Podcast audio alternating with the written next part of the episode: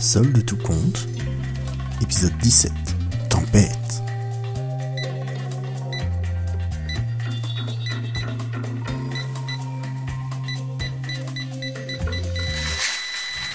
C'était la tempête, c'était l'apocalypse dans le supermarché.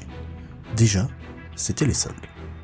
Les clients étaient arrivés tôt et nombreux pour profiter des promos. Depuis sa caisse, Kevin les observait traverser le magasin vers l'espace dédié. Il se résignait et se disait que Chantal avait peut-être raison pour le promontoire à côté de la poissonnerie. Au début, il était seul en caisse, car c'était le début de journée, c'était encore gérable. Une heure plus tard, toutes les caisses étaient occupées. On aurait dit un péage un dimanche au bois d'août. Jusque-là, c'était chargé, mais Kevin et ses collègues tenaient le coup. Puis, vint la panne d'électricité. Les plombs qui sautent, ça arrive tout le temps dans le supermarché. L'endroit est plutôt jeune, mais d'habitude Chantal ou Gaston vous remettent les plombs et ça repart. Là, c'est pas reparti. Kevin voyait ça de loin, trop occupé à écoper le flot incessant de nouveaux clients arrivant à sa caisse. Mais il sentait que quelque chose n'allait pas. Il tenait son poste mais voyait ses collègues dans la tourmente. Il savait que de son côté, normalement, tout irait bien. Gaston lui avait raconté que le supermarché était une chimère architecturale.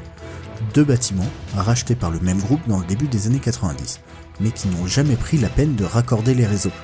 Donc, depuis tout ce temps, deux eaux, deux gaz, deux électricités. Aujourd'hui, c'était une veine, car seul le fond du magasin était touché, mais d'ordinaire, il trouvait ça euh, feignant.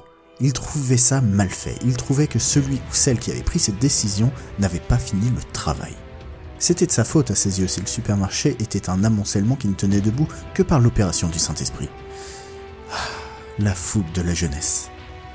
L'odeur de poisson portée par la chaleur de l'été arriva finalement aux caisses. Ici c'était supportable, mais au fond ça devait être intense. Trois de ses collègues furent appelés là-bas en renfort. Heureusement, l'odeur commençait à faire fuir les clients, donc ils pouvaient tenir le coup. Puis un grand bruit. Kevin tourna la tête. Il voyait que quelque chose avait changé au fond. Il n'arrivait pas à mettre le doigt dessus. Au milieu des bips, du spam et des 46,89€ s'il vous plaît, un éclair vint déchirer la tempête.